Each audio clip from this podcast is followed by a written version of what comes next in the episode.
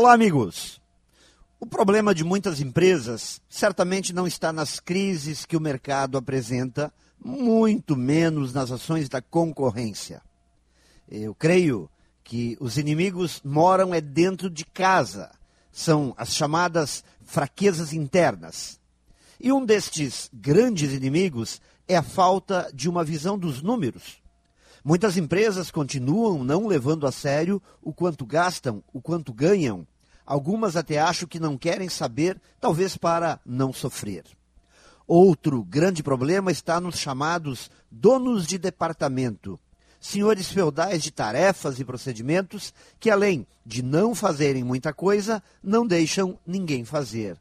São os donos do departamento.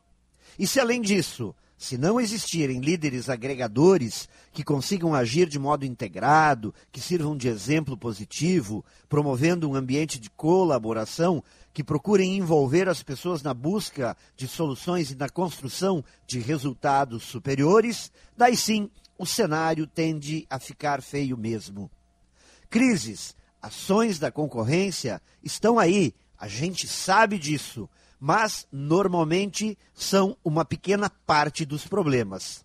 Portanto, não esqueça de dar uma boa olhada dentro de casa. O inimigo pode estar mais próximo do que você imagina. Pense nisso e saiba mais em profjair.com.br. Melhore sempre e tenha muito sucesso!